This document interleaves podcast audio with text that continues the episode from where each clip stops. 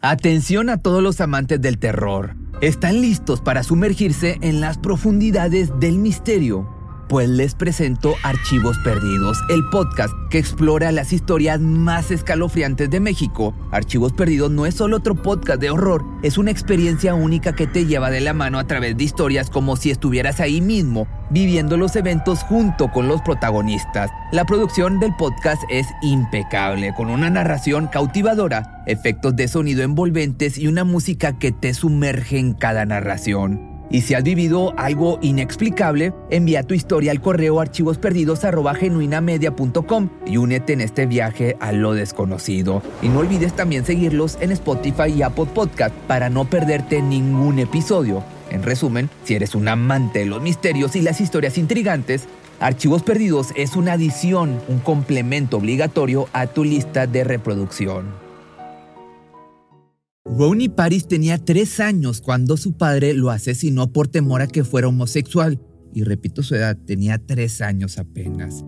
Una vida desgarradoramente dolorosa, un rayito de esperanza con su familia adoptiva y la traición de un estado que no quiso ver las señales de alerta y lo regresó al infierno de donde finalmente había sido rescatado. Todo para que su inminente muerte tuviera lugar de la forma más triste e inhumana posible.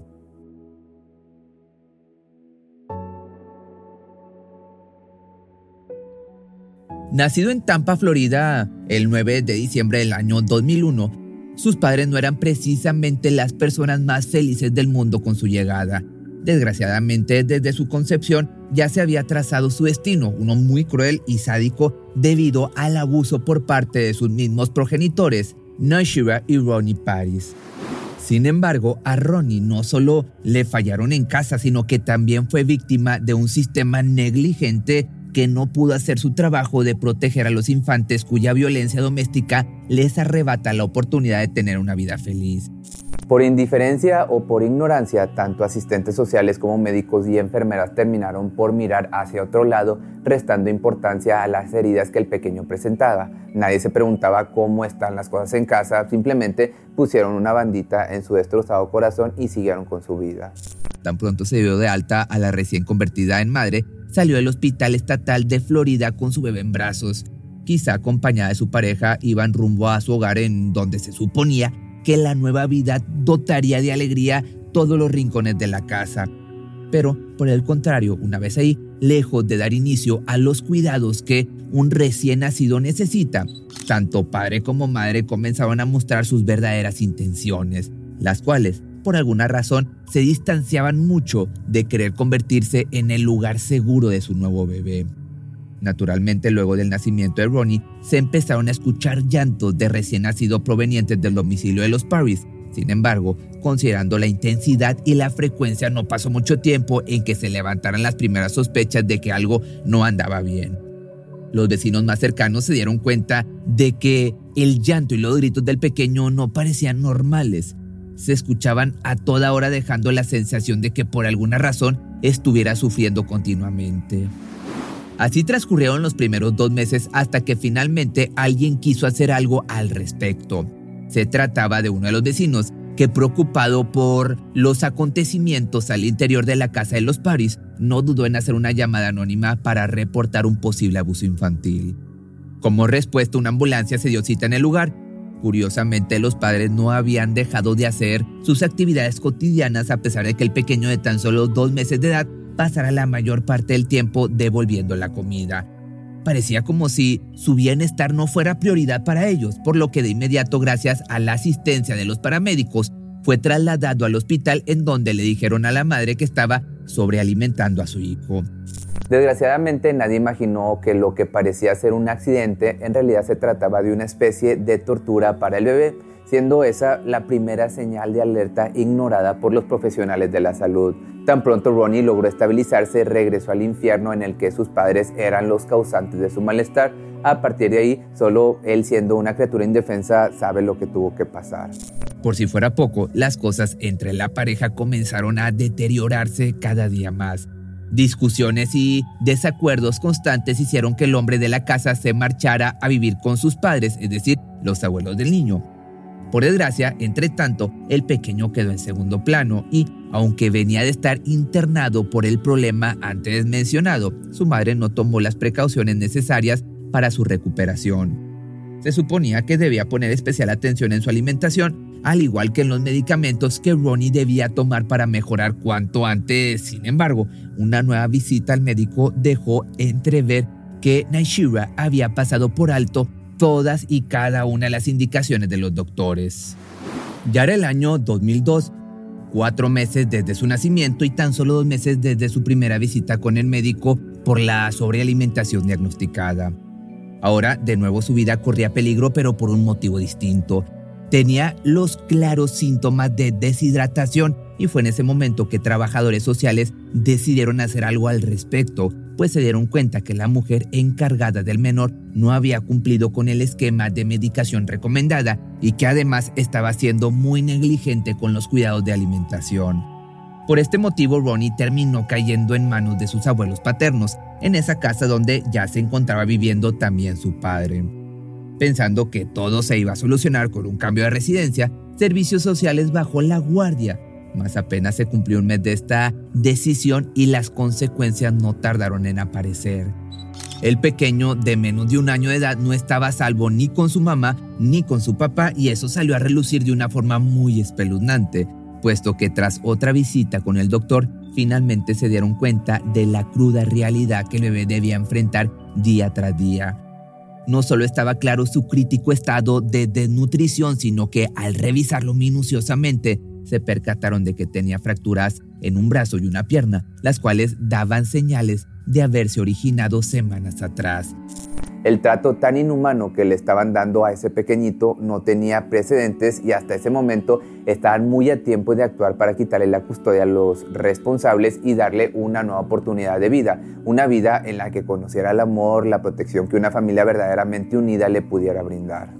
Entonces, bajo la seguridad de que esas lesiones no habían sido causadas por un accidente, el Departamento de Servicio para Niños y Familias de Florida procedió a llevarse a Ronnie bajo su cuidado. Ahí se decidió que lo mejor para el infante era ser reubicado en una de las familias que reciben a niños en esa misma situación. Sin embargo, que cierto tiempo después se pone en tela de juicio si regresará o no con sus padres biológicos. Por su parte, la ahora madre adoptiva de Ronnie, llamada Faye Bing, quedó absolutamente encantada con la presencia del bebé en su casa había sido algo así como amor a primera vista. Faye hizo lo que su madre verdadera no fue capaz de hacer con su bebé. Fue así como Ronnie descubrió el verdadero significado de ser amado, además contando también con el cariño de las dos niñas que vivían en casa de los Bing, es decir, sus hermanas adoptivas. La mejoría que tuvo el pequeño fue casi inmediata. Su salud se estabilizó y comenzó a dar sus primeros pasos, dándole a Faye la dicha de haber sido ella quien lo viera sonreír diciendo estas palabras. Nunca olvidaré su sonrisa. Pero, cuando menos se dio cuenta, el amor que tenía hacia el pequeñito ya se había hecho inquebrantable, tanto que no dudó en decir que quería adoptarlo formalmente. Infortunadamente, Naishira como Ronnie no dejaron de insistir en querer recuperar la custodia del menor. A ciencia cierta no se sabe por qué si nunca le demostraron cariño, pero por alguna razón hicieron caso a las peticiones de la justicia en cuanto a cumplir algunos cursos para ser considerados aptos para la crianza del pequeño. Así que poco a poco los padres biológicos se fueron acercando al infante, primero por medio de visitas en casa de la familia Bing, en las cuales el padre se mostró indiferente y la madre solo estuvo detrás de él sin intentar tener una conexión más allá que un simple tarde haciéndose compañía. Para entonces también las cosas estaban un poco en un punto crítico. Faye buscaba adoptarlo y la pareja quería llevárselo, entonces la cuestión sobre con quién estaría mejor el niño empezó a distorsionarse un poco, especialmente debido a que al cabo de dos años los padres biológicos ya habían cumplido en su totalidad con los cursos que se les había solicitado. Pero lo cierto es que para el 14 de diciembre del año 2004, con tres añitos apenas de edad, recién cumplidos, regresó a donde todo comenzó. Tras la puerta de su casa en Tampa, Florida, las cosas volvieron a ser como antes. Gritos, peleas, insultos y un ambiente sumamente hostil para la estancia de un menor de edad era lo que el pequeño enfrentaba día tras día en su nueva realidad. No obstante, dentro de todo ese martirio existe un momento de quietud en la vida del menor, puesto que con el respaldo de las autoridades, Faye continuaba visitándolo ahora en casa de la pareja y a pesar de que nunca fue bien recibida por la misma, la mujer que aún tenía las intenciones de adoptar al niño nunca se dio por vencida. La madre adoptiva de inmediato se dio cuenta que las cosas por otra parte no marchaban bien en esa casa, considerando el cambio de actitud del niño que pasó de ser juguetón y risueño a cabizbaja y silenciosa. No obstante, las evidencias del maltrato aparecieron muy rápido. Lo primero fue mediante una marca que parecía una quemadura en su frente y una hematoma en su mejilla, lo segundo, la pérdida de peso desmedida.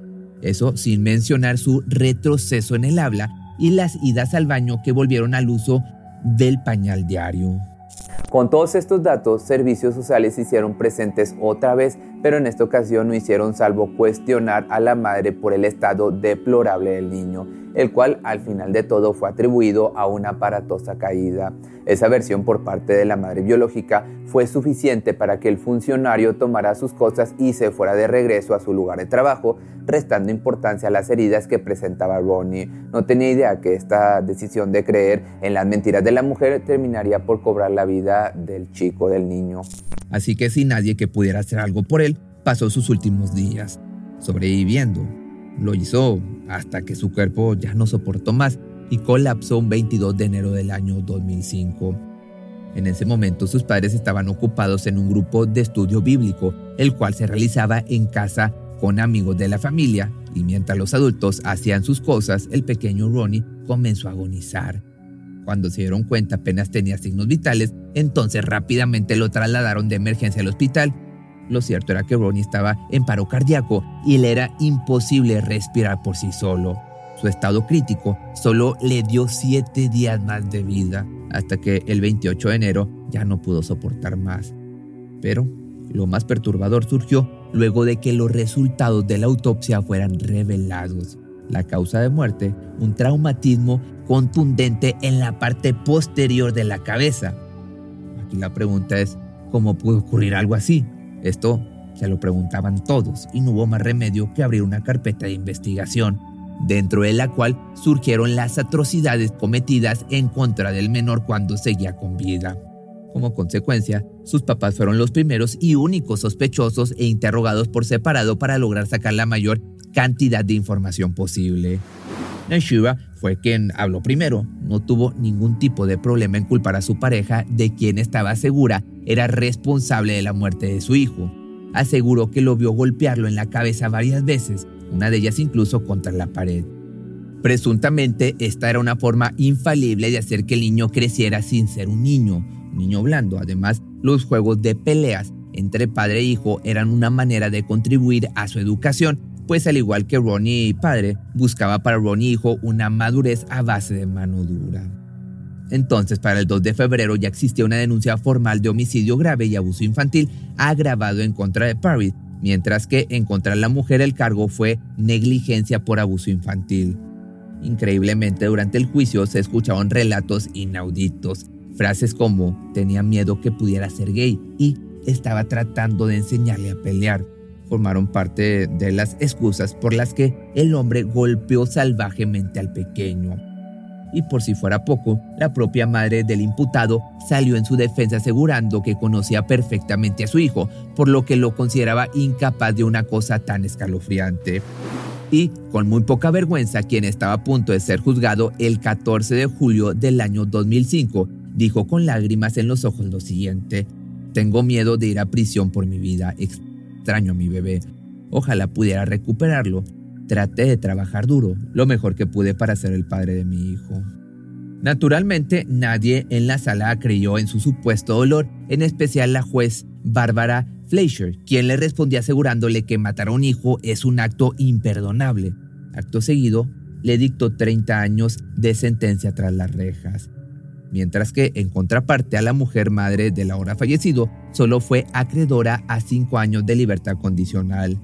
Hoy en día el hombre sigue pagando por su crimen, viviendo con la culpa de haber ocasionado tanto dolor a su propio hijo, un bebé que ni siquiera tenía en su mente la palabra gay u homosexual. Ronnie solo vino a sufrir a este mundo. Sin embargo, ahora después de que le falló su familia y el sistema estatal de servicios infantiles, finalmente no tiene dolor alguno, aunque su escape haya sido una muerte cruel, lenta y a la vez dolorosa. Si te gustan los videos de misterio que no son de crímenes, puedes entrar a mi nueva página de Facebook o a mi canal de YouTube que se llama Sala de Investigación. Ahí encuentras todo lo de misterio y este canal solamente se va a quedar de crímenes o de asesinatos.